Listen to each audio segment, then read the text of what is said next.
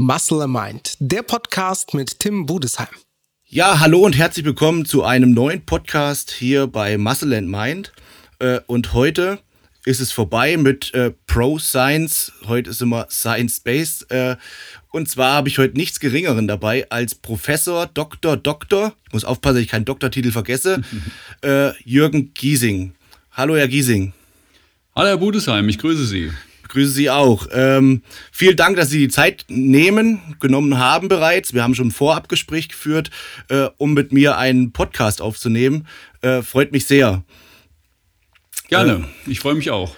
Auf Sie gekommen bin ich, indem ich schon mal äh, schon mehrfach von Ihnen gehört habe. Dann habe ich ein paar Podcasts gehört, wo Sie auch äh, schon mitgewirkt haben. Das heißt, Sie sind auch sogar so schon ein bisschen Podcast erfahren, haben schon an, an ein paar Podcasts dran teilgenommen. Und ähm, deswegen weiß ich einiges über Sie, aber natürlich meine Zuhörer nicht. Deswegen ähm, machen wir erstmal die typische äh, Kennenlernrunde, damit die Hörer jetzt wissen, wer zu ihnen spricht, weil die haben ja nicht das Glück wie ich, äh, sie jetzt äh, vor, den schönen, vor der schönen Bibliothek äh, sitzen zu sehen, sondern die können nur hören, was sie sprechen. Also Sie, was, was machen Sie genau? Warum sind Sie Professor, Doktor, Doktor? ja, also mein Name ist Jürgen Giesing und ich bin vom Beruf Sportwissenschaftler. Ich habe Sportwissenschaften ganz normal studiert, auf ein Lehramtsstudium zusammen mit Anglistik und habe äh, in beiden Fächern dann meinen Doktor gemacht und ähm, ja, bin jetzt seit 2007 an der Universität in Landau. Das ist eine ganz spannende Sache, weil wir gerade fusionieren zusammen mit der Universität in Kaiserslautern zur größten technischen Universität in Rheinland-Pfalz. Und äh, mein Forschungsgebiet ist seit jeher das Hochintensitätstraining und alles, was damit zusammenhängt. Also Ernährungsfragen, gesundheitliche Fragen und so weiter. Ähm, und vielleicht ganz interessant für Ihre Zuschauer, Zuhörer, wie ich auf das Thema gekommen bin. Und zwar müssen wir da mal kurz zurückspulen in die 80er Jahre. Als ich angefangen habe mit dem Training, da habe ich das gemacht, was damals alle gemacht haben, nämlich das typische Training so von Arnold. Ähm, es gab im Prinzip nur eine Art zu trainieren, nämlich viele Sätze, viele Wiederholungen, ähm, Split-Programme, also möglichst jeden Tag trainieren und so weiter. Und habe das auch gemacht. Hat mir auch großen Spaß gemacht, aber Erfolge habe ich damit keine erzielt. Äh, Kraft ging nur sehr gering nach oben, Muskelmasse noch viel weniger und habe mir dabei eigentlich nichts gedacht, weil das ist ja in jeder Sportart so, dass es talentierte und weniger talentierte gibt. Das ist übrigens etwas, was ich im Laufe meiner Jahre Forschung immer wieder bestätigt hat, aber nichtsdestotrotz ähm, ich hatte dann, also ich habe die klassische gemacht, was damals alle gemacht haben, Sport, Fußball gespielt, geschwommen, Fahrrad gefahren. Und nebenher sind wir eben trainieren gegangen. Und damals gab es also kaum Fitnessstudios in den 80er Jahren. Das heißt, wir mussten teilweise uns selbst einen Kraftraum zusammenbauen und so weiter. Und später dann, dann nach, dem, nach der Schule, wie damals üblich, musste ich erst zur Bundeswehr. Da war ich also 15 Monate dann bei der Raketenartillerie. Das war schon mal ein äh, Vorteil, denn da gab es einen Kraftraum. Da konnte man also immer schön nach Dienstschluss trainieren. Teilweise auch während der Dienstzeit gab es dann äh, ja, Sporteinheiten. Und gut, habe ich weiterhin fleißig trainiert, ohne Erfolg weiterhin. Und dann hatte ich das Glück, als ich mit dem Studium angefangen habe, an der Uni Marburg gab es auch einen toll ausgestatteten Kraftraum, konnte da weiter trainieren. Und dann habe ich 1990 ein Auslandssemester gemacht in London und das war wie eine Offenbarung, weil erstens waren die Trainingsmöglichkeiten da besser. Also nicht nur der Kraftraum von der Uni dort war sehr gut ausgestattet, sondern man konnte dort auch ähm, in allen möglichen Fitnessstudios ein Probetraining machen. Das kostete dann fünf Pfund und wenn man einen Vertrag gemacht hat, wurde das angerechnet und so weiter. Und so habe ich mir also ganz viele Einblicke geholt, in ganz vielen Studios trainiert, viele Leute kennengelernt, auch äh, Profi-Bodybuilder der damaligen Zeit. Und das, das war die Praxis und die Theorie war total interessant, weil das waren ja Zeiten vor dem Internet. Ja. Als Informationsquelle in Deutschland gab es im Prinzip nur die Sportrevue. Die Älteren werden sich erinnern und das ein oder andere Buch von Arnold oder von anderen Praktikern, die eben auch das gemacht haben, was man in der Praxis immer so macht. Und die Bibliothek in London, die war fantastisch ausgestattet und da hatte ich dann plötzlich Zugang zu allen möglichen Texten, Studien, Untersuchungen über Krafttraining. Und dabei habe ich festgestellt, dass das, was immer wieder behauptet wurde ne, oder was für uns Gesetz war, nämlich drei Sätze, so ungefähr zehn Wiederholungen, das ist für jede Übung äh, das Beste. Damit gibt es die besten Fortschritte. Das war überhaupt nicht wissenschaftlich belegt. Da gab es überhaupt keine Belege für, sondern das war mehr so ein Drehen im Kreis. Ne? Die Forscher haben die Bodybuilder beobachtet, die haben so trainiert und dann hat man das äh, beschrieben und dann haben die das wieder gelesen und gesagt, aha, die, die beschreiben das so, also muss da ja was dran sein. Das war also so eine Selbstreferenz im Prinzip. Und äh, bin dann auch auf etwas gestoßen, das nannte sich Hochintensitätstraining, also High-Intensity-Training. Hatte ich bis dahin kaum was, also ich hatte den Begriff vielleicht mal gehört, aber ich konnte mir nichts Richtiges darunter vorstellen.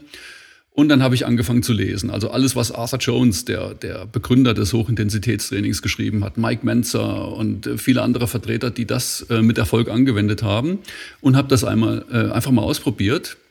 Habe dann selber nur noch dreimal die Woche trainiert, aber eben mit hoher Intensität. Was genau das heißt, können wir ja vielleicht gleich noch besprechen, bisschen ausführlicher. Aber Faustregel, man macht wenige Sätze, manchmal nur einen Satz von jeder Übung, aber die macht man bis zum Muskelversagen. Und mit der Methode habe ich innerhalb von ein paar Monaten mehr Kraft und Muskeln aufgebaut als vorher mit, den, mit der umfangreicheren Methode, die man heute Volumentraining nennt, äh, in Jahren. Und das war für mich so ein kleines Aha-Erlebnis, wo ich gemerkt habe, okay, es gibt also nicht nur eine Art zu trainieren. Und das, was wir heute als Volumentraining bezeichnen, also ganz viele Übungen, ganz viele Sätze und so weiter, das war damals derartig Standard, dass in der Literatur oftmals hieß die Bodybuilding-Methode, so als gäbe es nur eine Methode. Aber heute wissen wir ja, viele Wege führen nach Rom und man kann so trainieren, so trainieren. Das Schöne ist, die Trainingsmethoden überschneiden sich ja, ja. Also die sind deshalb ähnlich, weil sie auf ähnlichen Prinzipien beruhen und ähnlich wirken. Also um eine Sache schon mal zusammenzufassen, man kann auf beide Arten sehr wirkungsvoll trainieren und gute Ergebnisse erzielen. Das heißt, man kann viele Sätze machen, dafür nicht ganz so intensiv, oder man macht wenige Sätze, aber die hochintensiv, also sprich bis zum Muskelversagen. Das Ergebnis ist ungefähr das gleiche, je nach Zielsetzung, je nach äh, persönlicher Vorliebe, auch mal anders. Also es kann durchaus sein, dass der eine mehr Erfolge mit der Methode und der andere mehr mit einer anderen Methode erzielt. Also es gibt jetzt nichts, was man, also es gibt jetzt nicht so eine Form, die man allen überstülpen müsste. Und das finde ich ein wichtiger Punkt. Also ich merke heute noch, wenn ich, wenn das Gespräch aufs Hochintensitätstraining kommt, dass Leute sagen, ach, die Methode ist nichts für mich. Und dann sage ich, ja, hast du denn schon mal ausprobiert? Dann heißt es oft, nein, das kommt für mich gar nicht in Frage. Und das finde ich ein Fehler, weil ich glaube, dass das Hochintensitätstraining viel zu bieten hat. Und auch wenn jemand nach einer Weile sagt, hm, ich habe es mal ausprobiert, war nichts für mich, ich mache lieber hohes Volumen und geringere Intensität, kein Problem. Aber dann hat man es zumindest mal ausprobiert. Und das Hochintensitätstraining hat noch, ähm, wie soll ich sagen, eine schöne Nebenwirkung, nämlich es kommt zur Konzentration auf das Wesentliche. Man, man verwendet ja etwas weniger Zeit zum Training beim, beim HIT. Und ich vergleiche das immer so, dass ich sage, wenn jemand einen wichtigen Anruf zu machen hat und hat nur noch zwei Minuten Akku auf dem Handy, dann wird er sich wahrscheinlich auf das Wesentliche konzentrieren beim Anruf. Das ist was anderes, als wenn ich jetzt eine Stunde Zeit habe. Und so ist es auch beim Hochintensitätstraining. Wenn ich weiß, ich mache jetzt hier bei der Übung, mache ich nur diesen einen Satz, dann bin ich gut beraten, diesen Satz vernünftig zu machen. Und da geht's schon los. Das heißt ja nicht nur, dass ich bis zum Muskelversagen trainiere. Also wenn ich nach der zehnten Wiederholung merke, es geht vielleicht noch die elfte, dann probiere ich die. Und wenn ich nach der elften merke, ah, die hat ja noch geklappt, dann versuche ich auch noch die zwölfte. Und wenn die dann eben nicht mehr geht, dann weiß ich, okay, da war mein Limit. Das ist das eine. Das andere ist, dadurch, dass ich nur diesen einen Satz vielleicht mache, mache ich jede einzelne Wiederholung sauber. Und das ist was ganz Wichtiges beim Hochintensitätstraining. Man trainiert sauber. Das heißt, jede Wiederholung möglichst in perfekter Technik. Ähm, also beim Mehrsatztraining sagt man sich, oh, der Satz war jetzt nichts, ich mache mach jetzt noch einen. Ja, das ist ganz klar. Und dann macht man vielleicht drei, vier Sätze. Und wenn man sich richtig konzentriert hätte und hätte es richtig ausgeführt, dann hätte vielleicht die Hälfte gereicht. Also das Hit zwingt einen, sich aufs Wesentliche zu konzentrieren. Und ähm, das ist übrigens auch so ein typischer Trugschluss. Viele Leute denken, Hochintensitätstraining bedeutet hohe Gewichte.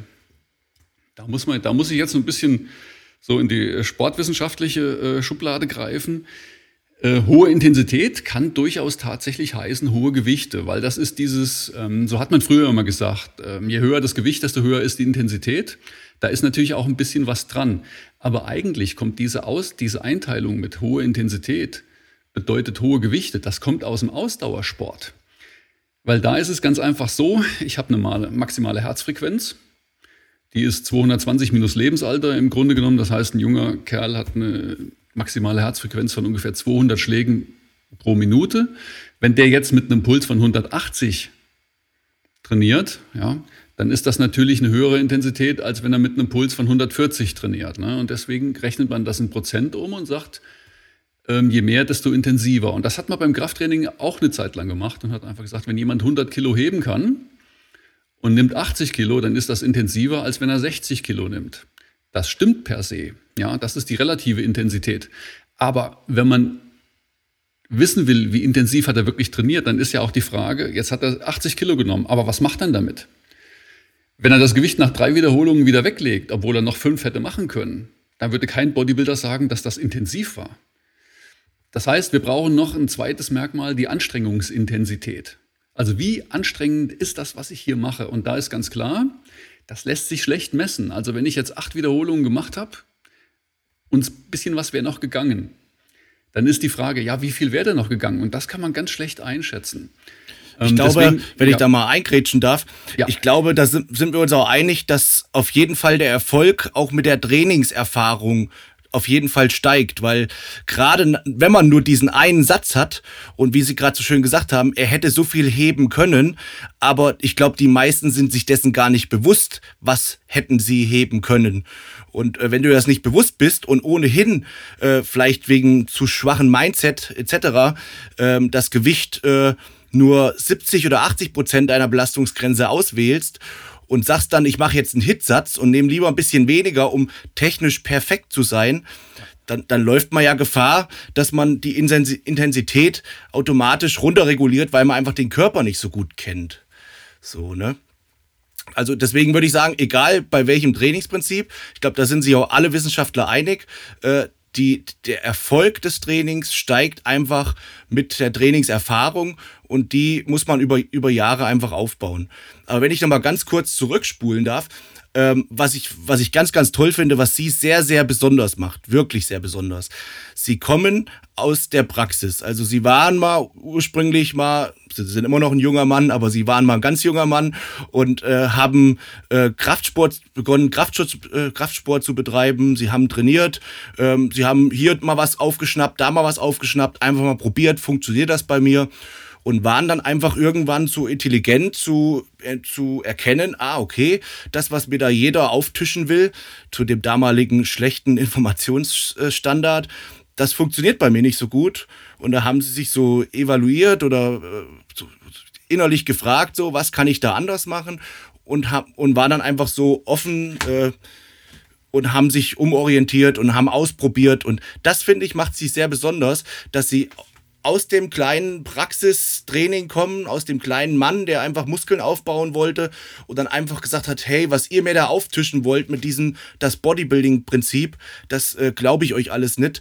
Da muss es auch noch mehr geben wie schwarz und weiß und haben sich dann hochgearbeitet bis heute, wo sie Doktor, Doktor, Professor sind und das wirklich wissenschaftlich alles be begründen, belegen können.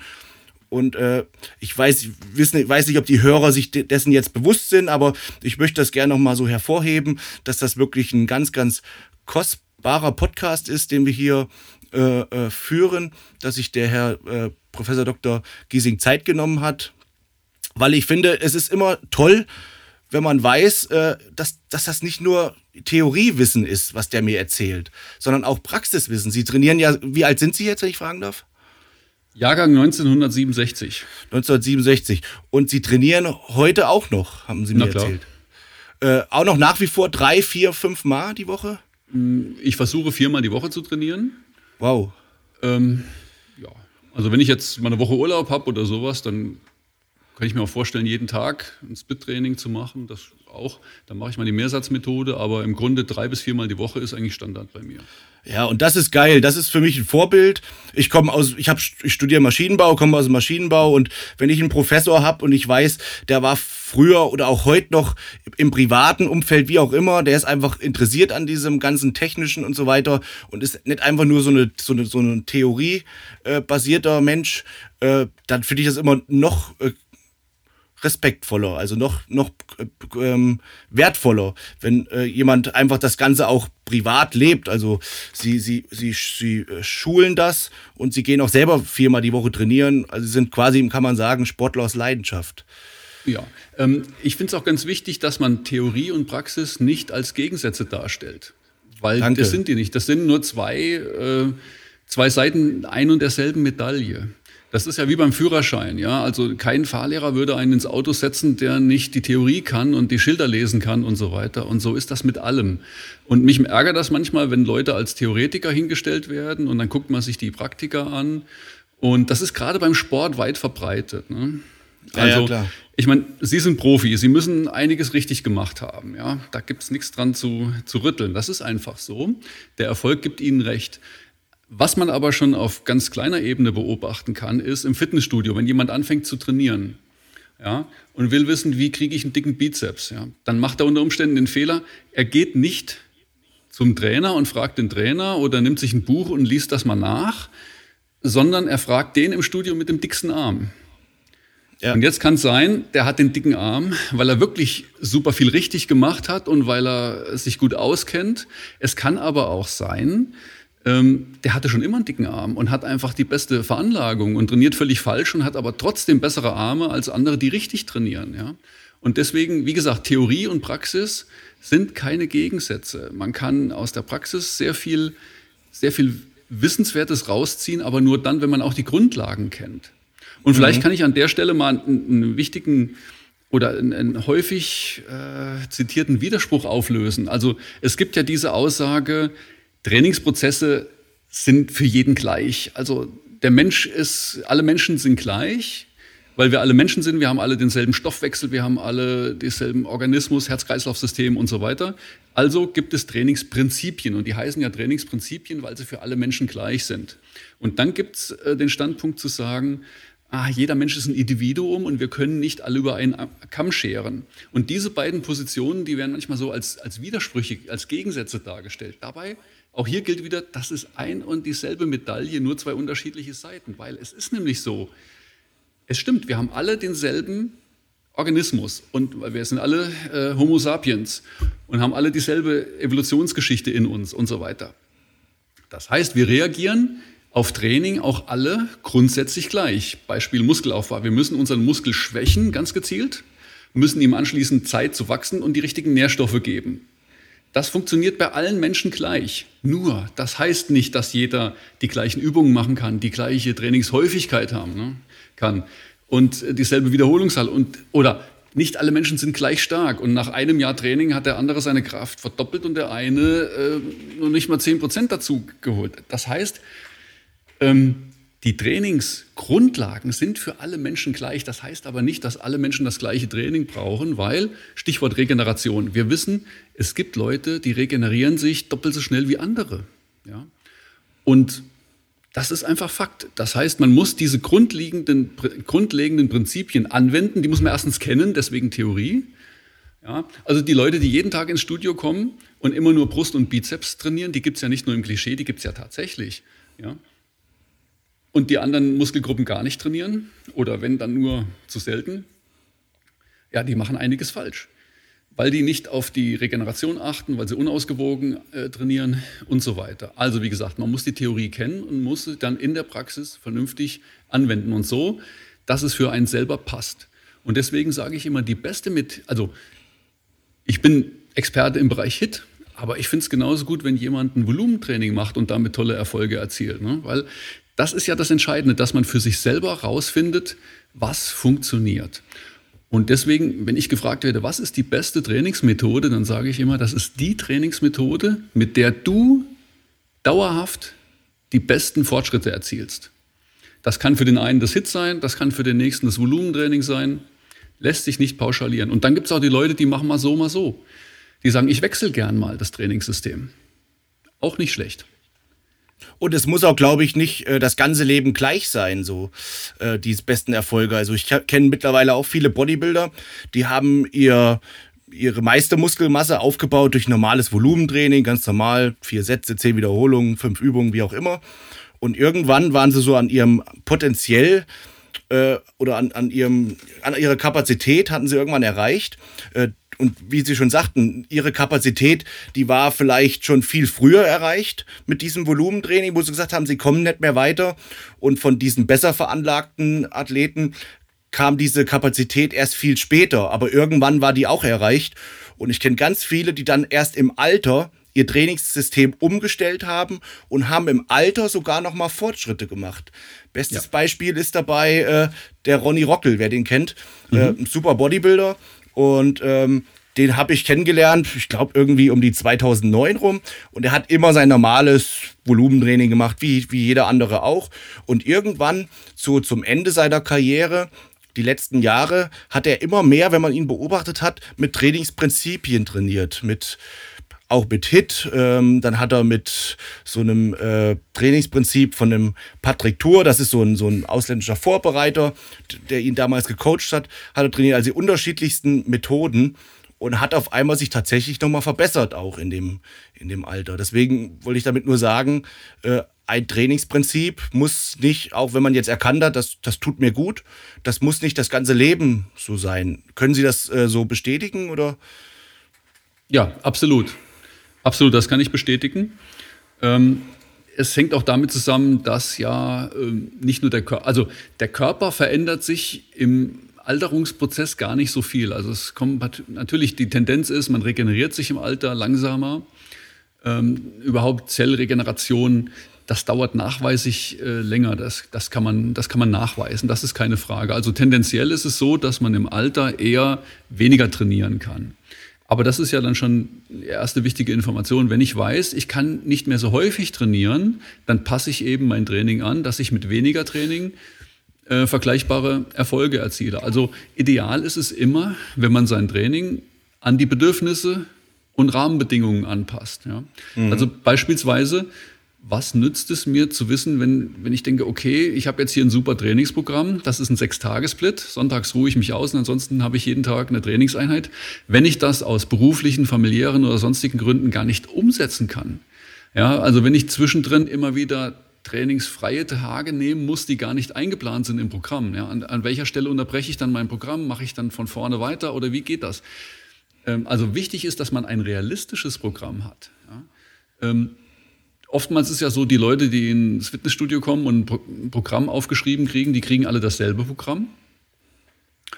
Und dann geht es immer los, du musst so und so viel Mal pro Woche trainieren und so weiter. Aber die Frage ist, müsste erstmal sein, dass man die Leute fragt, was du hast du für eine Zielsetzung, wie viel Zeit hast du, wie bist du in Form, was hast du für sportliche Vorerfahrungen und so weiter. Und daran müsste sich das Programm ausrichten. Wobei ich immer lustigerweise so ein bisschen aus Scherz sage auf meinen Seminaren, am Anfang, ganz am Anfang, ist egal, was ihr macht. Und wenn ihr Sackhüpfen macht, ihr baut Muskeln auf. Ähm, weil am Anfang seid ihr ja wirklich noch so ohne Sport oder mit wenig Sport und ihr macht was, ihr be belastet die Muskulatur und da, da wird alles irgendwie funktionieren. Ja, und das ist so. Da kann ich, äh, das kann ich absolut bestätigen. Also, äh, wenn man mit dem Training beginnt, kann man so viel falsch machen, wie man will. Äh, selbst Übertraining und sowas kann man dann auch leichter wegstecken und so weiter. Das heißt, am Anfang hat man fast immer einen Muskelzuwachs und einen Kraftzuwachs, weil das Training für den Körper etwas völlig Neues ist. Ja. Es gibt zum Beispiel Muskeln, die werden ja im Alltag so gut wie überhaupt nicht benutzt. Beispiel Pectoralis major. Ja, wenn ich einen normalen Job habe oder sowas, wann wird der Pectoralis major im, im Tagesablauf mal, im Alltag mal gefordert?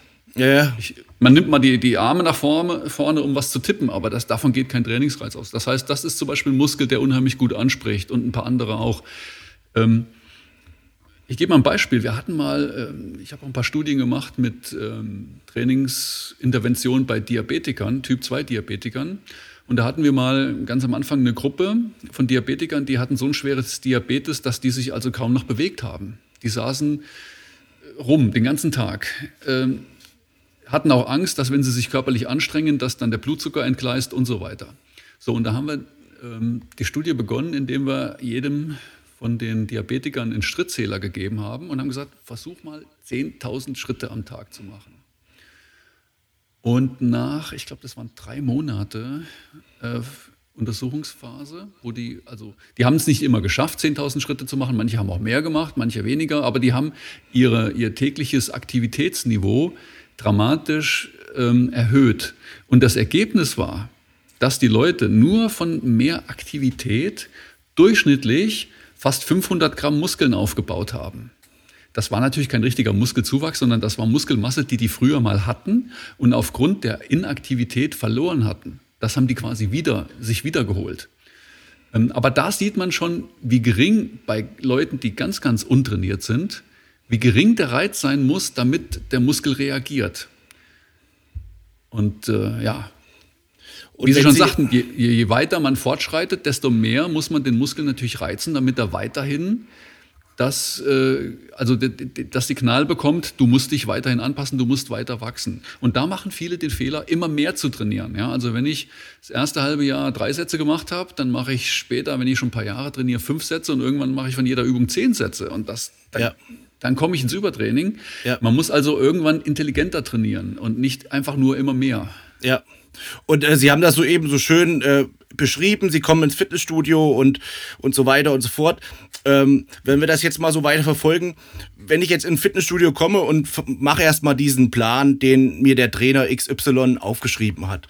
Ähm, und dann will ich für mich herausfinden, welches Trainingsprinzip wirkt denn bei mir oder funktioniert denn bei mir. Wie würden Sie dabei vorgehen? Also das HIT-Training, wovon Sie ein großer Verfechter sind, hat man vorhin schon mal angerissen. Wir werden das auf jeden Fall gleich für diejenigen, die es interessiert, nochmal tiefgründiger und auch vielleicht an einem konkreten Beispiel erklären.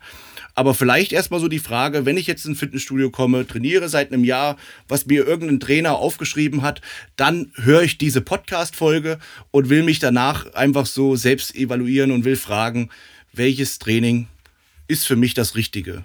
Wie geht man vor? Ja, also erstmal würde ich sagen, muss man schauen, ist man eher der Typ, der ein Ganzkörperprogramm bevorzugt oder tendiert man Richtung Split? Ganzkörpertraining hat den Vorteil, der Körper wird in einer Einheit komplett trainiert und kann anschließend komplett regenerieren. Das ist insgesamt ganz gut. Allerdings ist es ja so, wenn ich den ganzen Körper, also quasi von Schultern bis zu den Waden, alles in einer Trainingseinheit trainiere, selbst wenn ich relativ wenig Sätze für jeden Muskel mache, dann bin ich am Ende der Trainingseinheit ziemlich platt. Und das hat zur Folge, dass die Intensität und überhaupt die Trainingswirkung gegen Ende hin, also die Übungen, die ich als letzte mache, die leiten so ein bisschen. Jetzt kann man sagen, okay, ich verändere meine Reihenfolge. Das heißt, mal fange ich mit Beine an, fang, mal fange ich mit Rücken an, mal fange ich mit Brust an. Kann man machen. Oder wenn man merkt, das ist mir zu viel, den ganzen Körper in einer Einheit zu trainieren, ist mir zu viel, dann wechselt man zum Split-Programm. Und äh, das ist also schon mal eine wichtige grundsätzliche Entscheidung, Ganzkörper oder Split. Wenn man einen Split macht, dann sollte man etwas zusammen trainieren, was gut zusammenpasst. Also zum Beispiel rein funktionell, Brust, Schultern, Trizeps, das geht gut zusammen, weil diese Muskeln sowieso bei ähnlichen Übungen oder bei denselben Übungen gemeinsam arbeiten. Das sind ja Synergisten bei diesen Bewegungen. Genauso Rücken und Bizeps geht gut zusammen. Ja. Ähm, wenn man das jetzt so ein bisschen mischt, wenn man sagt, man macht Rücken mit Trizeps und Brust mit Bizeps und so weiter, dann kann es unter Umständen sich ungünstig auf die Regeneration ähm, auswirken. Also da muss man dann einen Trainingssplit finden, bei dem man sich gut regenerieren kann. Und wie gesagt, wichtige Information ist ja auch, wie viele Tage will ich in der Woche trainieren. Ja. Ähm, was man auch rausfinden muss, ist, wie schnell regeneriere ich mich. Also es gibt Leute, also in den Studien heißt es immer, ähm, was für Kraft- und Muskelaufbau gut ist, ist ein Training, bei dem jeder Muskel zweimal die Woche trainiert wird. Das ist immer so ein Durchschnittswert, das kommt bei den meisten Studien raus. Aber da weiß man auch, da gibt es ziemliche Unterschiede. Also es gibt Leute, die können durchaus dreimal die Woche trainieren. Also zum Beispiel beim Ganzkörpertraining, wenn jemand drei Einheiten macht, dann hat er ja jeden Muskel dreimal ähm, stimuliert in der Woche. Das ist aber nicht, das schaffen nicht alle von der Regeneration her. Also es gibt auch Leute, die schaffen es nur 1 oder 1,5 Mal. Das ist übrigens auch sowas. Es gibt ja nicht nur den Schritt, wenn zweimal, also angenommen, meine Brust regeneriert sich nicht, wenn ich die zweimal die Woche trainiere. Dann muss ich ja nicht von zweimal gleich auf einmal gehen, sondern ich kann ja einen rotierenden Split nehmen. Das heißt, man trainiert zum Beispiel, was weiß ich, Brust, Schultern, Trizeps und Rückenbeine, Bizeps und trainiert dreimal die Woche und macht, hat also Programm A und Programm B. Dann hat man alle paar Tage, also jetzt ein bisschen schwer zu erklären, was ich ja, meine, ja, äh, aber ähm, dann trainiert man, was weiß ich, in der einen Woche montags ähm, Brust, Schultern, Trizeps, mittwochs Rücken, Bizeps, Beine und dann freitags oder samstags wieder Brust, Schultern, Trizeps. Und in der Woche danach geht es dann Montag wieder los mit Rücken und Bizeps. Also dann, dann rotiert das so. Ja. Mhm. Ähm, man muss also nicht, wie eben gesagt, von zweimal auf einmal gleich wechseln, weil einmal die Woche ist vielleicht ein bisschen wenig für optimale Erfolge. Aber es gibt ja auch so ein paar Faustregeln. Woran soll ich mich denn orientieren? Und da gibt es eine ganz einfache Faustregel, die lautet, lieber Untertraining als Übertraining. Also angenommen, 1,5 Mal pro Woche wäre ideal für jemanden, ja, und der trainiert dann nur einmal jeden Muskel. Dann hat er deswegen ja keinen Rückschritt. Der wird ja nicht schlechter. Wenn er aber zwei oder dreimal den Muskel trainiert, dann hat er ein Übertraining. Also die Sache, warum Untertraining besser ist als ein Übertraining, liegt einfach daran, beim Untertraining werde ich langsam besser, langsamer als ich es im Optimalfall geworden wäre, aber ich werde immer noch besser. Beim Übertraining ist es so, ab einem gewissen Punkt werde ich immer schlechter, weil der Körper, man trainiert sich quasi in den Keller. Wir kennen ja alle diese Kurven von der Trainingshäufigkeit, wo es irgendwann nur noch nach unten geht, weil weil er sich nicht mehr regenerieren kann. Wie erkennt man ein Übertraining? Ich werde das immer so oft gefragt. Ich habe, hey, ich bin im Übertraining oder äh, wie erkennt man ein Übertraining? Ähm, und ich behaupte mal so einfach knall auf Fall, dass 80, sogar vielleicht 90 Prozent derer, die behaupten, sie seien gerade in einem Übertraining, dass das kein Übertraining im klassischen Sinne ist. Wie würden Sie Übertraining wissenschaftlich oder auch praktisch beschreiben? Ja, das lässt sich, lässt sich relativ leicht sagen. Und zwar muss man zwei Formen voneinander unterscheiden, und zwar ein kurzfristiges und ein langfristiges Übertraining. Das kurzfristige Übertraining wird manchmal auch Overreaching genannt, also nicht Overtraining, sondern Overreaching. Bedeutet einfach Folgendes. Wir haben ja eben gesagt, nach dem Training muss man sich erholen und dann merkt man die Erholung ja, indem man stärker geworden ist, zum Beispiel. Ja. Ähm, und wenn man jetzt zu häufig trainiert, also wenn der Körper eigentlich noch, der, der Muskel eigentlich noch Ruhe gebraucht hätte, aber er wird schon wieder trainiert, dann wird man es merken, dass man nicht so stark ist, wie man das erwartet hat. So.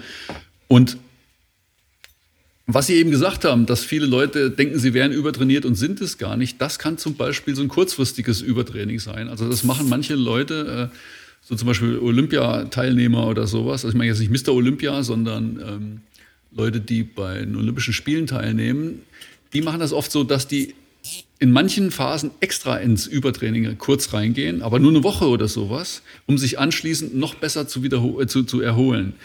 Ähm, und so ein kurzfristiges Übertraining, das kann der Körper relativ gut wegstecken. Also wenn ich mal eine Woche lang zu viel gemacht habe.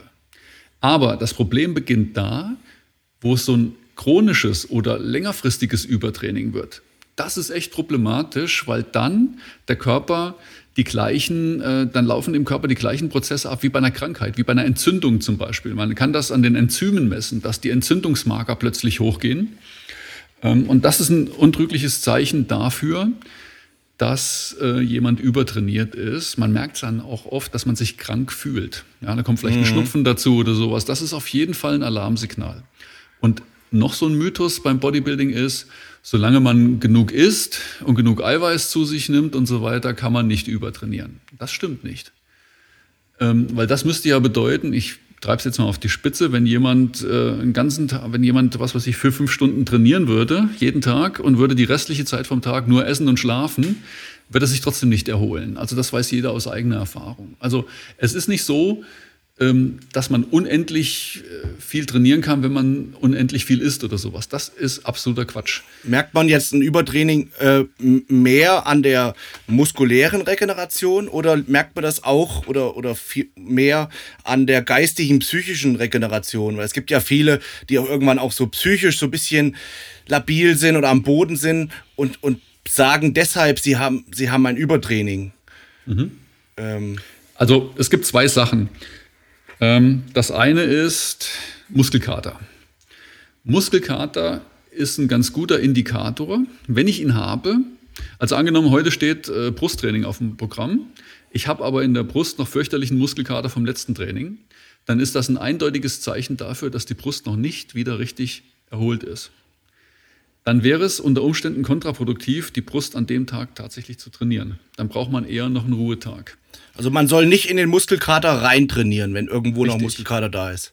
Richtig. Okay. Also ja. es gibt ein paar kleine Ausnahmen, zum Beispiel Bauchmuskulatur. Äh, also wenn Sie jetzt im Bauch Muskelkater haben und wollen an dem Tag Schultern trainieren, dann wird der Bauchmuskelkater das Schultertraining vielleicht ein bisschen beeinträchtigen unter Umständen. Aber das macht nichts. Die Schultern können trotzdem effektiv trainiert werden und können sich auch erholen, wenn man ja, das ist ja der Sinn beim Split-Training. Wenn man gestern Beine trainiert hat und heute trainiert man Oberkörper, dann ist der Beinmuskelkater kein Problem. Aber wenn derselbe Muskel, den ich trainieren will, wenn der noch schmerzt von Muskelkater, dann sollte ich ihn nicht trainieren. Okay. Mhm.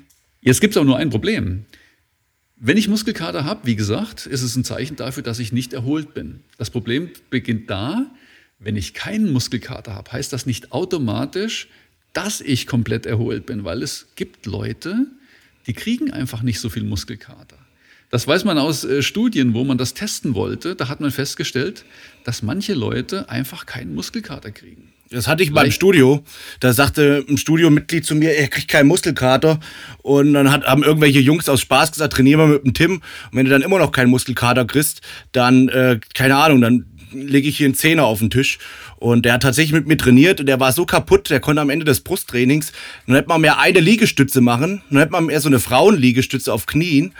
Aber der, der Hund, der hat am nächsten Tag keinen Muskelkater gehabt. Ja, und das ist was total individuelles. Ich hatte auch mal einen Trainingspartner, der hatte nie Muskelkater. Wenn ich am nächsten Tag gesagt habe, oh, mir tut alles weh, dann hat er gesagt, nö, ich merke gar nichts.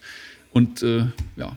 Kann man das erklären, woran, woran das liegt? Es gibt verschiedene Theorien. Ähm, was man weiß, ist, dass die Leute, die keinen Muskelkater haben, trotzdem die gleichen äh, Zellschwellungen, also das, was den Muskelkater auslöst, das sind ja so Schwellungen, die dann auf andere Zellen draufdrücken und damit auch auf die Schmerzrezeptoren drücken und dann tut es weh. Vor allen Dingen, wenn man, wenn man hinfasst, dann tut es weh, wenn man Druck drauf gibt. Und äh, die Leute, die keinen Muskelkater kriegen, die haben diese gleichen Entzündungsreaktionen nach dem Training, aber die haben keine Schmerzen. Deswegen vermutet man, dass es an den Schmerzrezeptoren liegt. Ja. Mhm. Das ist ja so wie, äh, wenn man sich mit einer Nadel in den Finger sticht, dann kann es sein, es tut gar nicht weh, dann hat man nämlich keinen Schmerzrezeptor getroffen.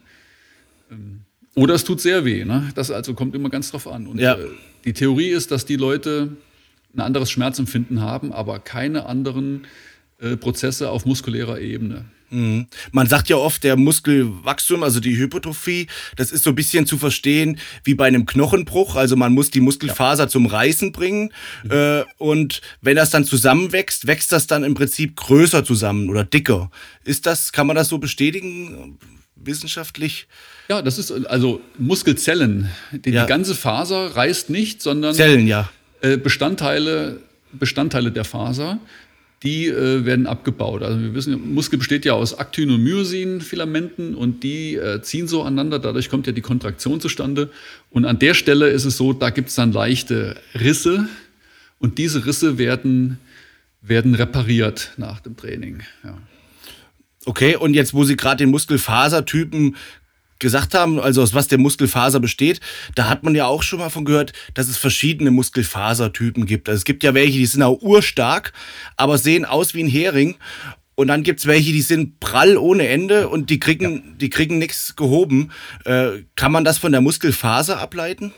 Ja, oftmals. Also es hat natürlich, also wie stark jemand ist, hat zum einen mit Hebelwirkungen zu tun, also jemand mit ganz langen Armen und ganz langen Beinen der hat es oft schwerer, hohe Gewichte zu heben, ganz klar. Logisch. Das ist, ist, ja mechanisch, kann man das ja berechnen, dass das schwerer ist.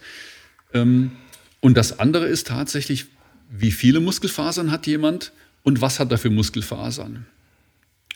Und ähm, ja, Deswegen über Muskelfasern muss man sich aus zwei Gründen gar nicht so viele Gedanken machen. Der erste Grund ist, wir werden mit einer bestimmten Anzahl und mit einer bestimmten Verteilung von Muskelfasern geboren. Der eine hat eben schnelle Muskelfasern überwiegend, also diese Typ-2-Fasern, und der andere hat überwiegend langsame Muskelfasern. Das heißt, der eine hat mehr Talent, der mit den langsamen Muskelfasern, der hat mehr Talent für Ausdauerdisziplin und der mit der Kraftfaser, also mit der Typ-2-Faser, hat mehr Talent für Muskelaufbau und Kraft. Ähm, das ist das eine.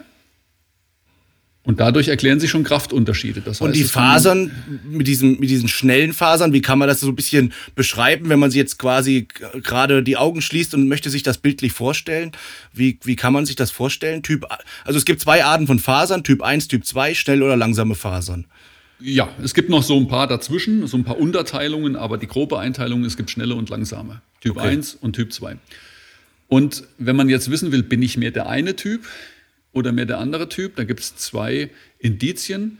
Die Leute, die überwiegend schnell zuckende, also diese kräftigen Muskelfasern haben, das sind die, die relativ guten Muskeln aufbauen und die früher in der Schule bei den Bundesjugendspielen äh, die schnellsten beim Sprint waren.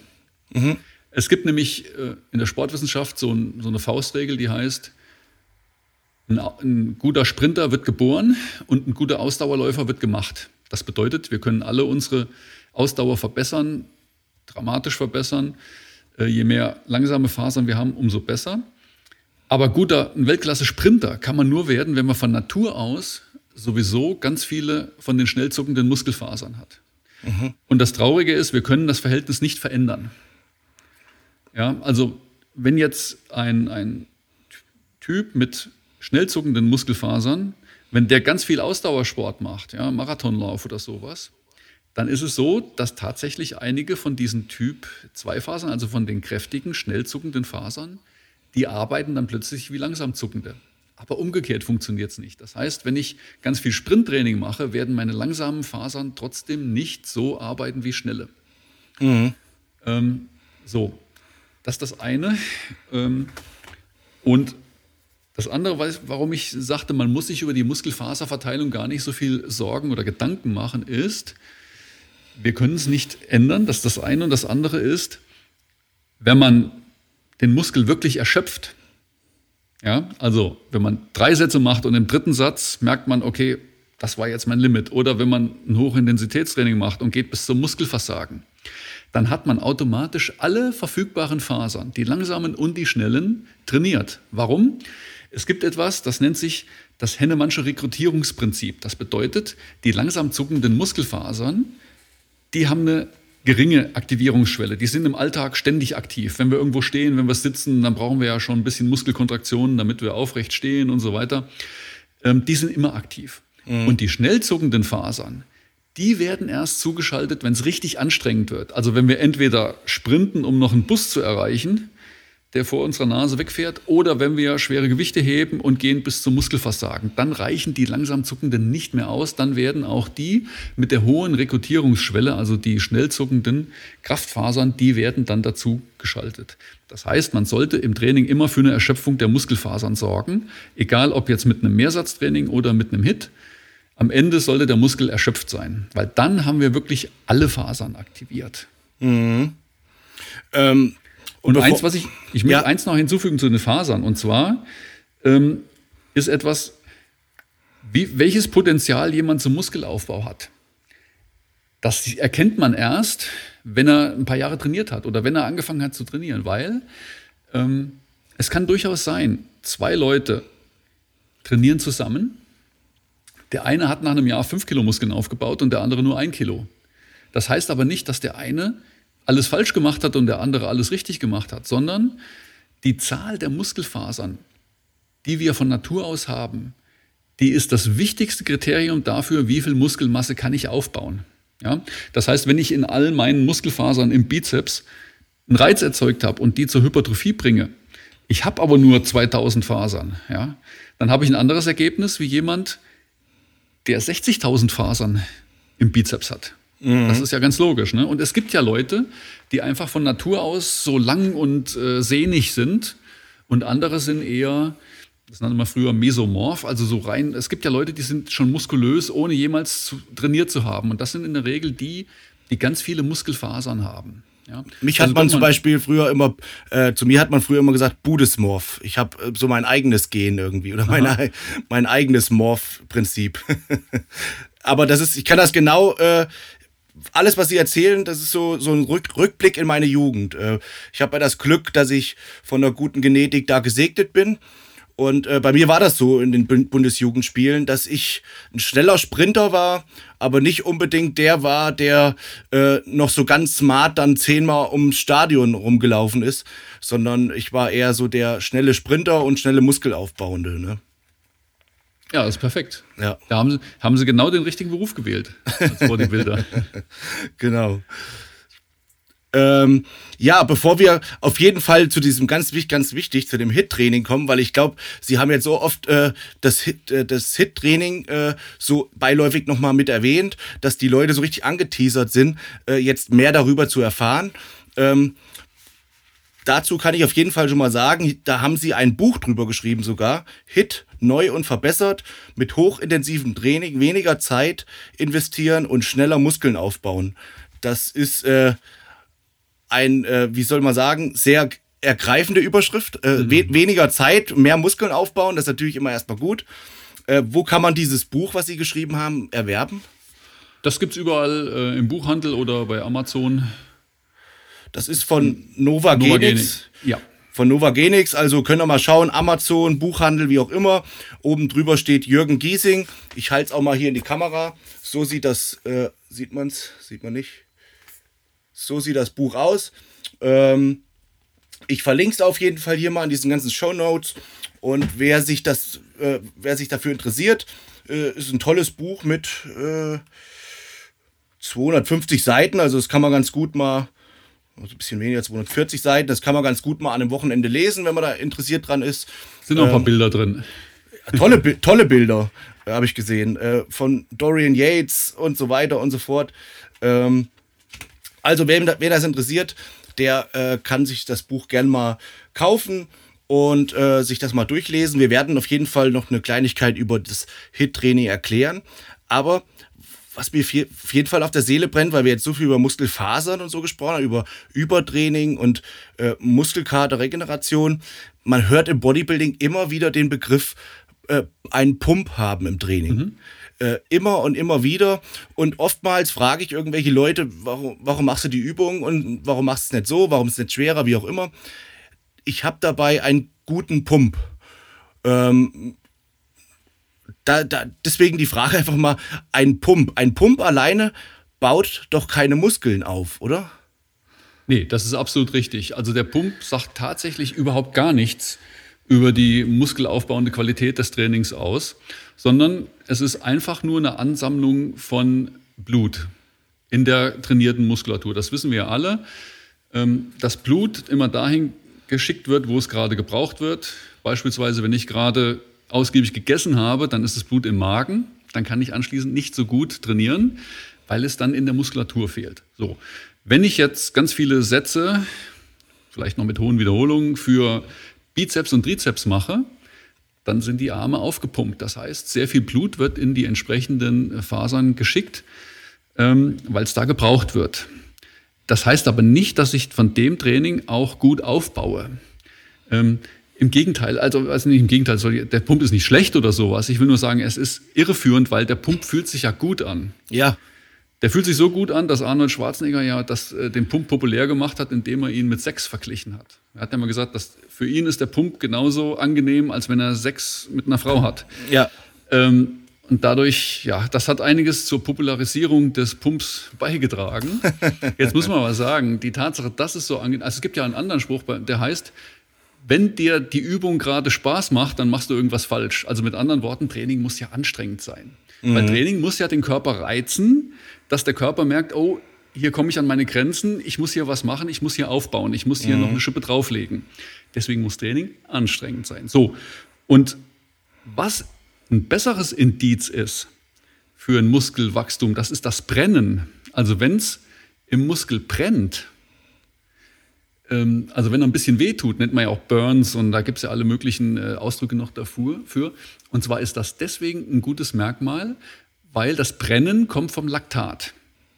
Und wenn sich im Muskel Laktat bildet, dann bedeutet das, dass ich gerade im anaeroben laktaziden Bereich bin. Das heißt, ich zwinge den Muskel, ohne Sauerstoff zu arbeiten und dabei fängt, fällt Laktat an. Und durch dieses Laktat verändert sich der pH-Wert und das ist wahrnehmbar als Brennen. Dann wird es unangenehm. Warum ist das ein Indiz für Muskelwachstum? Ganz einfach, weil die Tatsache, dass es jetzt anaerob ist, also Laktat bildet sich nicht bei aeroben Belastungen. Also wenn ich joggen gehe und habe die ganze Zeit genug Sauerstoff im Muskel, dann brennt es nicht. Mhm.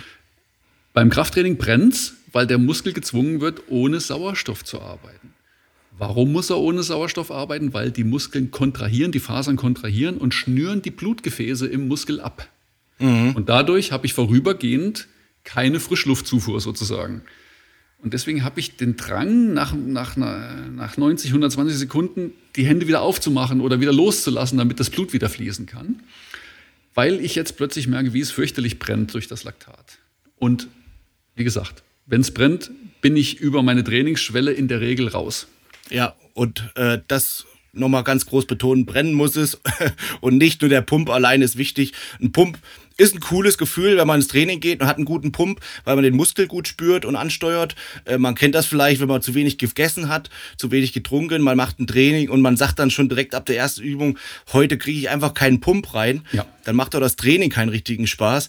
Aber die Gefahr ist halt oft da und das sehe ich, das muss ich am Rande erwähnen, oftmals auch bei unterstützenden Athleten, die irgendwie Muskelaufbau und Unterstützung nutzen, ähm, weil die einfach diesen Pump, also diese, diese, diese Blutsammlung schneller bekommen Mhm. Und äh, habe teilweise schon oft erlebt, dass die dann ihr, ich sag jetzt mal, Bizep-Training abgebrochen haben nach der ersten Übung, weil sie gesagt haben, boah, der Pump ist zu krass, ich kann nicht mehr trainieren. Und dann hab ich gesagt, machst du mhm. irgendwas falsch. Dann hindern, hindern dich deine, deine Schritte, die du machst oder dein, dein Eingreifen in deinen Körper, wie auch immer, egal was. Ob das jetzt zu viel Salz ist, zu viel Wasser oder zu viel Kohlenhydrate, ich weiß, ganz egal das hindert dich daran, äh, dein Training gut durchzuführen. Weil nur von dem Pump allein, weil du jetzt einmal zwei Minuten einen geilen Pump im Bizep hast, wächst der Bizeps dadurch nicht. Ja. Äh, davor muss man immer warnen, weil ich das immer und immer und immer wieder gut höre. Davon gibt's einen guten Pump und hierbei habe ich einen guten Pump und ich kriege auch Gespräche mit, ah, ich habe jetzt eine neue Erkenntnis ich trainiere meinen Bizeps nur noch mit halb, halbem Gewicht und mache dafür fünf Wiederholungen mehr. Und der Pump, der ist einfach brutal, den kann keiner schlagen. Immer gerne machen, aber davon wächst leider per se kein Muskel. Ähm, auf jeden Fall nochmal zu diesem Thema.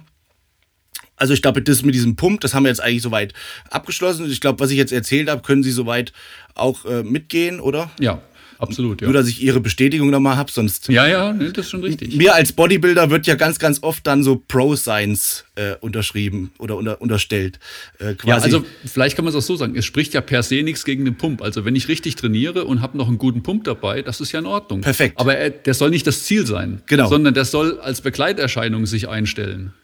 Äh, was mir da am Rande noch einfällt, äh, mit diesen Flow-Resistant Bands sowas, also dass man einfach den Blutfluss stoppt im Training, zum Beispiel beim Bizeps-Training. Haben Sie damit mal Erfahrung gemacht oder sich beschäftigt? Bringt das was? Ich hab, ja, ich habe ganz, ich habe selber noch nicht dazu äh, Studien gemacht, aber ich habe ganz viele Studien gelesen. Und da ist es tatsächlich so, wenn man den Muskel abschnürt, dass der Blutfluss unterbrochen wird, dann verstärkt sich dadurch der muskelaufbauende Effekt, selbst wenn man mit extrem leichten Gewichten trainiert. Also mit, mit Bizeps Curls mit zwei, drei Kilo zum Beispiel.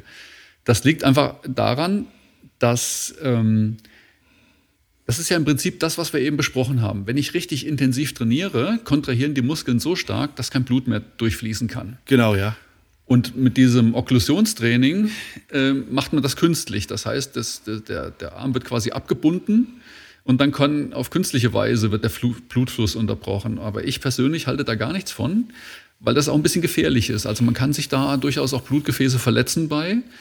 Äh, und außerdem finde ich es immer, das ist so, ich sag mal, eine Abkürzung. Also in der Therapie ist das vielleicht wichtig, wo Leute nicht schwer trainieren können, weil sie Erkrankungen oder sowas haben. Da ist das mhm. gut. Mhm. Aber für einen gesunden Menschen, der sagt, ich will Muskelaufbautraining machen, der soll einfach auf natürliche Weise sich diese Situation herbeiführen, dass kein Blut mehr durchkommt. Und zwar, indem er intensiv trainiert. Mhm. Verstehe. Also so, so hart trainiert, bis sich der Muskel von alleine quasi abbindet, kann man sagen. Durch ja, den, ganz genau. Durch also, den Pump. Ja. Ja, sehr gut. Das ist äh, ein toller, toller Einwurf nochmal an der Seite oder an, äh, an der Stelle. Ähm, weil ich mir tatsächlich jetzt auch mal solche Bands gekauft habe und wollte das mal ausprobieren, bin aber auch noch gar nicht dazu gekommen. Ähm, wobei ich eher der Typ wäre, ich würde es zusätzlich nehmen und würde dadurch jetzt nicht mein Trainingsgewicht verringern, weil da würde ich mir ganz einfach schlichtweg doof vorkommen, wenn ich mir jetzt die Arme abbinde und dann nur noch die Hälfte äh, drin an Gewicht nutze. Äh, das wäre nicht so mein Stil. Ähm, aber vielleicht nochmal zu dem äh, Hit-Training, weil wir haben die jetzt mit dieser tollen Überschrift äh, weniger Zeit und schneller Muskelaufbau, haben wir jetzt die Leute äh, äh darauf neugierig gemacht. Äh, wie funktioniert es genau? Also sicherlich können wir jetzt nicht äh, im Detail hier das Buch 240 Seiten durchgehen, aber wenn Sie das jetzt beschreiben würden, vielleicht auch nochmal an ein, zwei konkreten Beispielen, wie wie setzt man das HIT-Training um? Ja, also erstmal muss man sagen, diese Faustregel in weniger Zeit mehr erreichen, das ist jetzt keine Übertreibung oder sowas, sondern es liegt einfach an der Konzentration auf das Wesentliche. Ähm, das bedeutet, die Grundlagen beim HIT sind, man trainiert intensiv, man trainiert kurz und man trainiert relativ selten. Also nicht sechsmal die Woche, sondern deutlich weniger. Mhm. Ähm, und man macht auch weniger Arbeitssätze. Also konkret heißt das, man wärmt sich auf. Nehmen wir mal Beispiel Brusttraining. Ja? Man wärmt sich auf, wenn man als erste Übung zum Beispiel Bankdrücken macht, dann macht man zwei, drei Sätze zum Aufwärmen mit progressiv steigendem Gewicht, bis man bei seinem Arbeitsgewicht angelangt ist. Und dann macht man tatsächlich nur einen Satz und den macht man so weit, also man strebt an, dass man so ungefähr 10, 12 Wiederholungen oder sowas schafft, können auch acht sein. Und diesen einen Satz, den macht man wirklich technisch perfekt. Das heißt, jede Wiederholung sieht aus wie aus einem Bilderbuch. Ähm, Sage ich gleich noch was zu, wie man die Wiederholung machen sollte. Zweitens, man beendet den Satz erst, wenn man keine weitere Wiederholung mehr schafft. Mhm. Und das nächste ist, wenn man damit fertig ist, also das war jetzt das Beispiel Bankdrücken, dann ist Bankdrücken für den Tag erledigt. Dann kann man noch Schrägbankdrücken machen oder Butterfly oder ein, zwei andere Brustübungen. Da geht man genauso vor. Entweder macht man noch mal einen Aufwärmsatz oder man ist durchs Bankdrücken schon so aufgewärmt, dass man gleich zum Arbeitsgewicht gehen kann. Und dann macht man bei den Übungen genau das Gleiche. So, Darf ich da kurz eine kurze Frage ja. stellen? Äh, kann man bei diesem Trainingsprinzip HIT auch mit Reduktion arbeiten, dass man sagt, ich habe das ganz, ganz oft, dass ich mhm. sage, okay, mit dem Gewicht, das schaffe ich jetzt zwölfmal. Auch da ist beim, beim zwölften ist auch wirklich kein Millimeter mehr drin. Aber wenn ich es nur um 10 oder 20 Prozent reduziere, schaffe ich nochmal sechsmal. Und da, es geht ja. ja bis in die Erschöpfung zu trainieren. Also kann man auch reduzieren bei diesem, bei diesem absoluten Satz? Ja, auf jeden Fall, das ist sogar eine sehr sinnvolle Sache. Also wenn jetzt jemand zum ersten Mal das Hit probiert, dann reicht es vollkommen aus, wenn er bis zum Muskelversagen trainiert. Also wenn er sagt, ich habe jetzt hier elf Wiederholungen gemacht, die zwölfte ging nicht mehr, jetzt lege ich das Gewicht ab und mache die nächste Übung. Aber wer schon erfahrener ist, so wie Sie, da ist natürlich ein, ein Reduktionssatz eine super Sache. Denn wenn wir 100 Kilo zehnmal gedrückt haben und dann beim zehnten Mal merken, jetzt geht gar nichts mehr, dann ist das nur eine subjektive Wahrnehmung. Es geht gar nichts mehr mit 100 Kilo. Das heißt, wenn ich aber auf 80 oder 90 reduziere, dann geht durchaus noch was. Mhm. Unsere Muskulatur ist in dem Moment einfach zu platt, um die 100 Kilo noch zu bewegen. Aber sie ist nicht zu platt, um, sagen wir mal, 60, 70 Kilo. Da, da wird es ja jedem klar. Oder wenn ich das Gewicht halbiere, da geht noch was. Und das ist eine gute Methode, einen Satz zu verlängern. Weil eine gute Faustregel ist nämlich, man sollte einen Muskel insgesamt bei einer Übung 90 bis 120 Sekunden unter Spannung halten. Ja? Also wenn ich drei Sätze mache und jeder Satz dauert äh, 40 Sekunden, dann komme ich damit gut hin. Und wenn ich einen Satz mache, dann sollte der aber 90 bis 120 Sekunden dauern. Entweder indem ich tatsächlich so lange brauche bis zum Muskelversagen oder dass ich nach dem Muskelversagen nochmal reduziere und mache noch ein paar ähm, zusätzliche Wiederholungen hinten dran. Mhm. Und das Reduktionssatztraining, das ist total sicher, weil man zum Beispiel bei einer Maschine, man muss einfach nur umstecken, da passiert mhm. gar nichts. Und das hier gerade, aber das geht wieder ab. Kleinen Moment, mein Sohn ist hier. Ich muss den LKW zusammenbauen. Ja, das ist wichtig. Irgendwie geht da alles ab. Geht ständig ab? Geht ja, der, der, du musst ihn zusammenhalten. Wenn nicht, komme ich gleich nochmal und helfe ich dir nochmal, ne? Machst die Tür nochmal zu? Ich bin gleich fertig. Aber ich kann nicht alles hier auf Okay, dann mache ich die Tür zu, ist kein Problem. So, real life hier. ähm, ja, also der sollte bis zu 120 Sekunden dauern, der Satz. Genau. Das, ähm, wa was ich aber auch noch so am, so aus meiner Fachinterpretation jetzt sagen würde, Sie sagten, beim Hit soll die Sätze aussehen oder die Wiederholungen aussehen wie im Bilderbuch. Da wollten Sie ja mhm. gleich noch mal was zu sagen. Ja. Ähm, allerdings die letzten Wiederholungen, äh, also dieses Aussehen wie im Bilderbuch sollte wahrscheinlich angestrebt werden, gerade bei den ersten Wiederholungen. Aber wenn ich jetzt in die letzten Wiederholungen reingehe, da sehen die auch nicht immer mehr ganz klassisch aus wie im Bilderbuch, sondern schon ein bisschen gezwungen. Mhm. Und was ich ganz oft sehe bei den Leuten, wenn die merken, sie schaffen nicht mehr die volle wieder, äh, volle, den vollen Bewegungsumfang, äh, dann hören die oft auf. Mhm. Aber eine Wiederholung oder ja, eine, eine Wiederholung ist ja auch gut, wenn man nur eine halbe Wiederholung vielleicht noch schafft. Wenn man jetzt zum Beispiel einen hinter sich stehen hat, der kann einen ein bisschen supporten und äh, ich schiebe die, die Stange beim Bankdrücken schiebe ich bis hoch und die letzten schaffe ich wirklich nur noch, indem ich sie rausschiebe bis äh, so, ich sag mal, 70 Prozent Streckung und lass wieder runter und mach davon aber noch fünf. Das ist ja auch eine, eine gute Methode, um bis in die Erschöpfung zu kommen. Oder wie sieht das aus? Ja, absolut. Also da haben Sie vollkommen recht. Wobei man sagen muss, beim, beim Hit sollte also es wird nicht abgefälscht. Abfälschen ist eine, eine ungünstige Methode, weil dann wird es ja unsauber. Ja. Und dann nehme ich ja die Belastung vom Muskel weg, anstatt sie draufzuhalten. Ja? ja? Also wenn ich Schwung hole, dann kommt ja die Kraft woanders her. Ja. Und das ist nicht geplant. Also man sollte auf jeden Fall bei der Supertechnik bleiben. Und wenn man merkt, jetzt wird es eng, jetzt schaffe ich es nicht mehr vollständig, dass man eben dann nicht zur schlampigen Technik wechselt, sondern dass man die Technik gut beibehält äh, und dann eben zum Beispiel kurz ablegt, einen Reduktionssatz macht. Oder ja. sich helfen lässt oder Teilwiederholungen macht. Also erst nur noch dreiviertel Wiederholung, dann eine halbe Wiederholung, dann eine Viertelwiederholung und dann legt man es ab. Das ist ja. besser, als wenn man plötzlich anfängt, mit schlechter Technik zu trainieren. Genau, so habe ich es auch gemeint und ich glaube, jetzt haben wir das Rad auch rund bekommen. Ja, und warum ich sage, ähm, das Hit ist vielleicht nicht für jedermann, aber es sollte jeder mal ausprobieren. Ähm, aus folgendem Grund.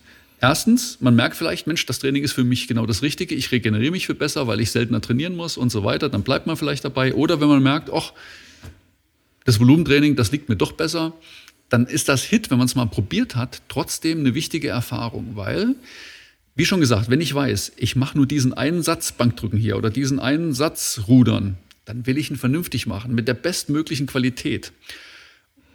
Und das ist etwas, was häufig übersehen wird. Wie muss ich denn eine Wiederholung überhaupt machen? Ja, die meisten Leute legen sich hin und drücken die Handel hoch irgendwie. Ne? Es gibt ja diesen Spruch, leg dich hin und drück die scheiß Handel hoch. Aber es ist ein bisschen, es ist ein bisschen mehr dabei als das. Der, Spruch, der Spruch geht anders, das wissen wir beide. Ja, da fehlt noch, ein, äh, noch eine kleine Beleidigung zwischendrin, die habe ich jetzt mal rausgelassen. Von unserem Markus Rühl, liebe Grüße an der Stelle. genau.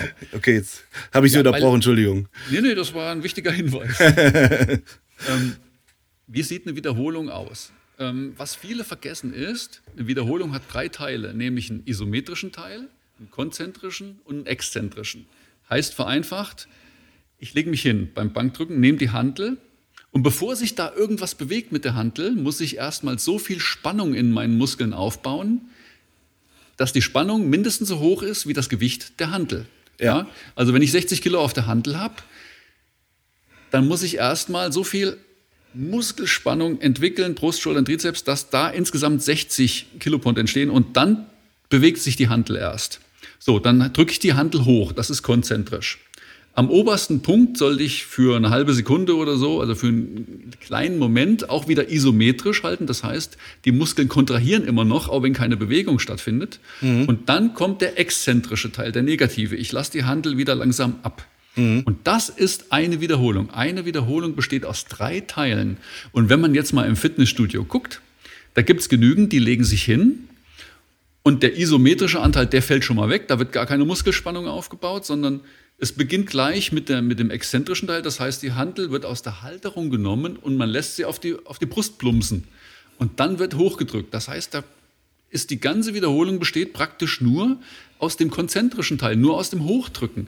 Weil das Runterlassen, das macht ja quasi die Schwerkraft von alleine. Ja. Man sieht es übrigens auch beim, beim Klimmzug ganz oft. Die Leute ziehen sich hoch, halten sich oben aber gar nicht, lassen sich wieder runterplumpsen und ziehen sich dann sofort wieder hoch, anstatt unten auch nochmal vernünftig Spannung aufzubauen. Genau. Und das, erstens, verschwendet man da mit ganz viel Trainingswirkung und zweitens, dieses Runterplumpsen ist ja für die Gelenke und für die Bänder und alles nicht gerade gut. Ne? Ja, ich sehe das und oft ganz bei, bei, beim Kniebeugen fällt mir das so, so ganz spontan ein. Äh, die, die, manche machen Kniebeugen, die heben das Ding aus dem Ständer und dann äh, gucken die, ob der Stand richtig steht und lassen die sich so dermaßen runterplumpsen, bis der Gluteus irgendwie im Beinbeuger, bis das irgendwie ja. physikalisch aneinander aufliegt und dann drücken die sich einmal hoch. Also so machen es vielleicht irgendwie Powerlifter, um möglichst mhm. explosiv arbeiten zu können. Aber im Bodybuilding-Bereich würde ich immer sagen, rausheben, einmal durchatmen, Stand kontrollieren und dann langsam runter und auch wieder langsam oder kontrolliert äh, nach oben. Äh, das ja. ist, da, da, arbeiten die Muskeln Absolut. am meisten. Absolut. Und jetzt muss ich aus sportwissenschaftlicher Sicht nochmal darauf ein bisschen rumreiten, weil ähm, erstens, wenn ich die Wiederholung so mache, dass ich alle drei Teile bewusst und sauber ausführe, dann ist das Verletzungsrisiko praktisch null. Zweitens, und da gibt es Untersuchungen, da hat man die einen nur isometrisch, die anderen nur konzentrisch, die anderen nur exzentrisch und eine weitere Gruppe komplett trainieren lassen. Und Sie wissen schon, was rausgekommen ist. Die, die die Wiederholungen komplett gemacht haben, nämlich mit einem isometrischen, konzentrischen und exzentrischen Teil, die hatten den besten Kraft- und Muskelzuwachs. Das sagt einem ja eigentlich auch der gesunde Menschenverstand schon, ne? dass wenn ich einen Teil der Wiederholung weglasse, oder schlampig ausführe, dass dann der Erfolg nicht so gut sein kann, als wenn ich es richtig mache. Aber das ist in dem Fall sogar eindeutig belegt. Ja? Das kann man sogar nachweisen, dass das so ist. Und deswegen rate ich immer jedem, probiert mal das jetzt aus, weil dabei müsst ihr einfach sauber trainieren, weil kein Mensch will, wenn er nur einen Satz macht, diesen Satz auch noch schlampig machen. Ähm, und gerade das am Anfang, ne, dieses, dieses, dass ich am Anfang genug Spannung aufbaue, dass das Gewicht sich in Bewegung setzt, das, da gucken sich manche von den Powerliftern das Falsche ab. Ne? Ein Powerlifter hat ja recht, wenn er sagt, ich kriege das Gewicht viel besser hoch, wenn ich es vorher an der Brust abprallen lasse. Das ist ja aus seiner Sicht sinnvoll, weil da geht es ja nur darum, das Gewicht hochzubringen irgendwie. Aber als Bodybuilder oder Fitnesssportler will man ja den Muskel trainieren. Da kräht ja kein Haar danach, ob ich 82 oder 84 Kilo gedrückt habe. Das ist ja nur ein Werkzeug, ne? wie beim Kfz-Mechaniker. Ne? Der nimmt den richtigen Schlüssel und so muss ich als Fitnesssportler auch das richtige Gewicht nehmen, was ich brauche, um damit das Vernünftige anzustellen und nicht zu sagen, ah, guck mal, ich habe den größten äh, Sch äh, Schlüssel von allen genommen. Das ist ja Quatsch, das ist ja nur fürs Ego. Ja, und das ist auch immer ein schönes Indiz, dieses ähm, schöne Erklärung mit dem isometrischen, konzentrischen, exzentrischen. Ähm, wenn man das Gewicht nimmt und äh, isometrisch ist es, äh, kann man es schon gar nicht mehr halten, also diese ja. Spannung kann man gar nicht aufbauen, dann ist es schlichtweg äh, zu schwer, das Gewicht. Ja, und also man sieht das ja manchmal im, im Studio. Der eine macht, also da sieht man jemand am Bankdrücken und der Trainingspartner äh, steht drüber, um ihm ab der ersten Wiederholung zu helfen, wo man sich fragt, macht der eine jetzt Bankdrücken oder macht der andere Rudern?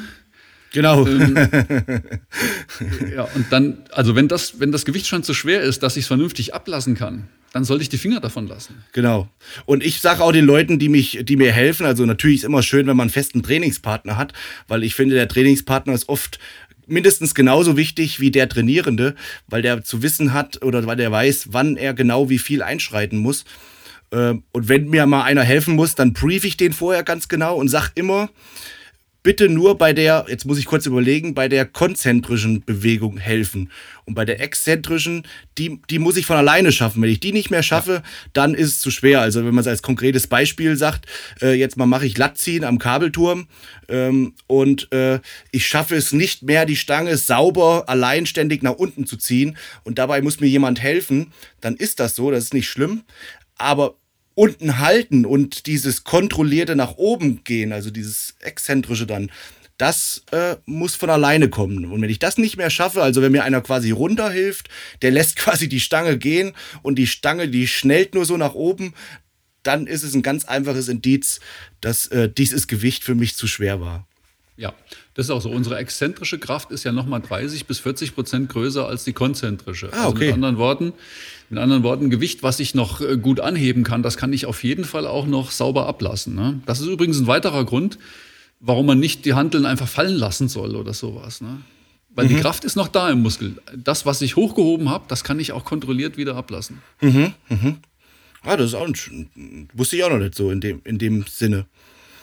Ähm, ja, super. Ähm, aus Ihrer Trainingserfahrung äh, können Sie jetzt so ein, zwei Muskelgruppen sagen, wo Sie sagen, bei der Muskelgruppe oder bei dieser Übung würde ich das HIT-Training jedem mal ans Herz legen zu probieren? Ja, also ich würde es ganz einfach so rum sagen, es gibt nur wenige Muskeln, die sich fürs Hit nicht so gut eignen. Und das ist zum Beispiel beim, beim Beintraining. Weil wenn ich jetzt alleine trainiere und will Kniebeugen machen, ja, und will mich dem Muskelversagen nähern, also ich will bis ans Muskelversagen rantrainieren, dann kann das gefährlich sein, wenn ich nämlich in der Hocke bin unten und komme nicht mehr hoch und mhm. habe ein ordentliches Gewicht auf dem Rücken.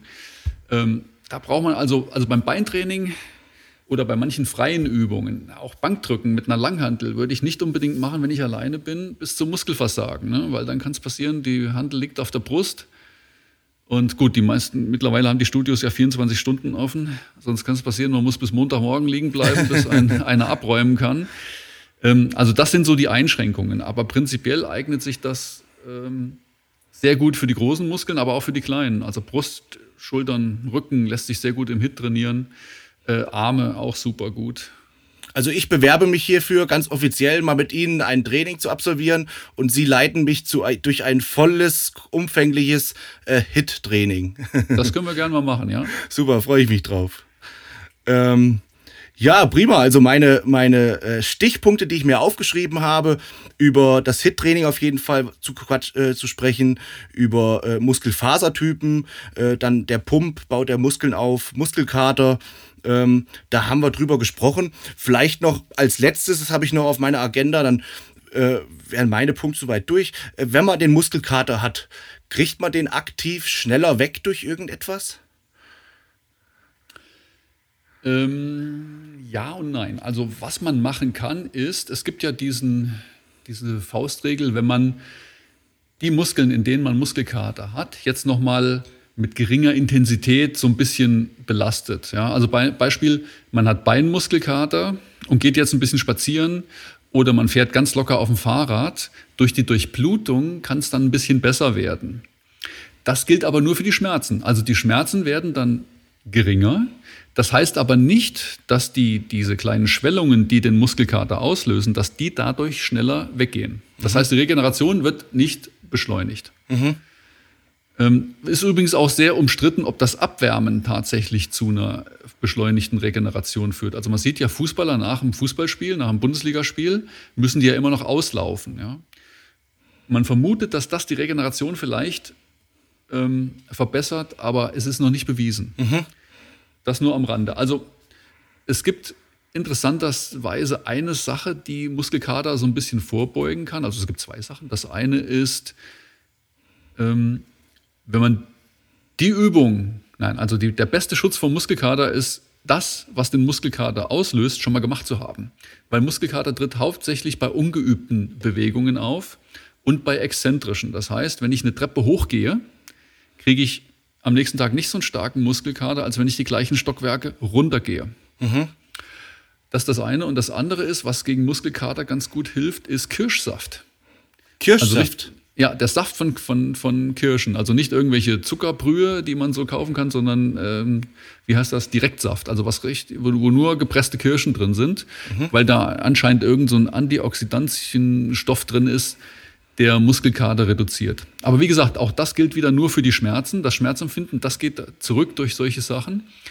Aber der Muskelkater selber, also das, was ihn auslöst, diese kleinen Entzündungen, äh, die müssen einfach, die brauchen Zeit zum zum, zur Regeneration und da kann man nichts beschleunigen. Mhm, mh. Also das Einzige ist Pause machen. Wenn man richtig heftigen Muskelkater hat, muss man diese Muskulatur einfach ruhen lassen.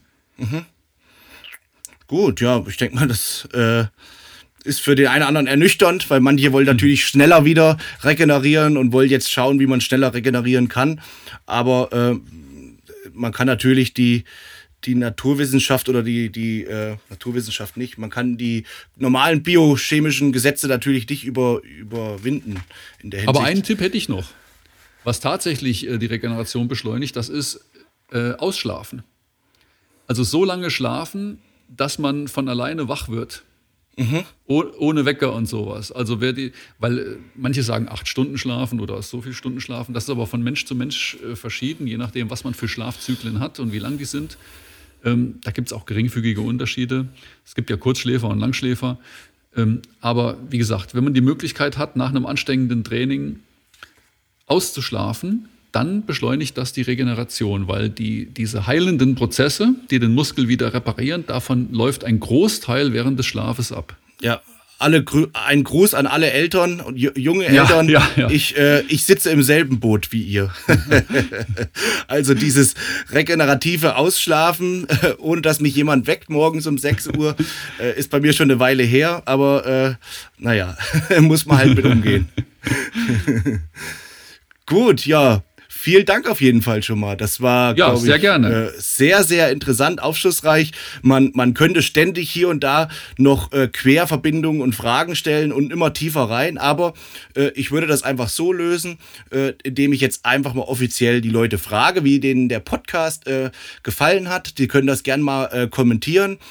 ich sehe das ja oft auch bei Instagram anhand der Reaktionen, ob wie oft ich markiert werde auf diesen Beiträgen oder wie oft die Leute das in ihren Stories posten. Also, liebe Leute, wenn ihr jetzt zuhört, ähm, ruhig aktiv sein. Das ist für uns immer ein gutes Feedback. Das Ganze kommentieren, liken, äh, teilen über Stories etc. Und äh, wenn euch das gefallen hat, dann äh, bin ich so frei und klopfe nochmal beim Professor Dr. Dr. Giesing an, ob er sich die Zeit nochmal nehmen würde und vielleicht mit uns äh, nochmal eine zweite Runde oder vielleicht sogar eine dritte Runde ähm, im Thema Podcast, äh, Fitness-Podcast aufnehmen würde. Ähm, ich hätte schon noch ganz interessante Themen. Zum Beispiel darf ich eins mal so, so leicht anteasern. Äh, das Thema Kreatin, wo Sie ja auch im Vorgespräch schon gesagt haben, Kreatin ist eigentlich ein phänomenales äh, Supplement, ähm, was ähm, fast das einzige Supplement ist, was eine, eine absolute, absolute Daseinsberechtigung hat. Ähm, und äh, darüber würde ich gerne mal mit Ihnen sprechen. Aber das ist jetzt abhängig von den Leuten, ob es denen gefallen hat oder ob die sagen, hier, ihr zwei, quatscht darüber im Wohnzimmer mit euch selber, aber wir wollen das nicht hören. Äh, bin ich einfach mal gespannt. Also vielen Dank auf jeden Fall für Ihre Zeit. Ja, sehr gerne. Ähm, ja, und vielleicht kann ich sogar zum Thema, äh, Thema Kreatin abschließend eine ganz kleine äh, Erfolgsstory äh, sagen. Sie haben mir das Buch schon geschickt. Ich halte es auch nochmal hoch äh, von Ihnen über das Thema Kreatin. Man sieht es, glaube ich, jetzt nicht so richtig. Egal, kann ich einbauen. Und äh, ein Bekannter hat mich angeschrieben, der ist so Anfang 60, äh, macht auch ein bisschen Krafttraining. Ist in letzter Zeit nicht so zum Krafttraining gekommen, weil er sehr, sehr aktiv ist, viel arbeitet. Der ist Fleischermeister mhm. und hat jetzt auch viel so den Hof gepflastert und lauter so Sachen. Und er sagte, er wacht nachts auf und hat Schmer Muskelschmerzen, als hätten sie mit dem Stock äh, äh, verprügelt. Und er weiß nicht mehr weiter. Er hat enorme Muskelschmerzen, er könnte heulen, äh, was er machen könnte. Und ich habe ihm empfohlen, dreimal täglich einen Teelöffel Kreatin zu sich zu nehmen. Und äh, gestern schrieb er mir, dass er nicht erklären kann, warum und wieso, aber seine Muskelschmerzen sind weg. Ähm, und das habe ich sogar jetzt äh, schon aus diesem Buch so ein bisschen abgeleitet. Ich habe es nämlich mal überflogen, äh, weil mir das sofort in den Sinn kam. Äh, Kreatinkinase und Kreatinproduktion im Alter nimmt ab und so weiter. Und äh, also vielen Dank schon mal für den Tipp. Ich konnte ja, schon das erste Erfolgserlebnis dank Ihrer Expertise, was ich umsetzen konnte. Na schön, freut mich. das nur als kleinen Erfolgs, äh, Erfolgsbericht am Rande. Also in diesem Sinne, lieb Dank fürs Zuhören an alle Zuhörer, Zuschauer, wie auch immer.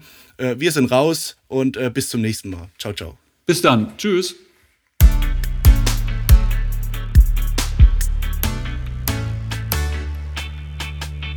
Muscle Mind, der Podcast mit Tim Budesheim.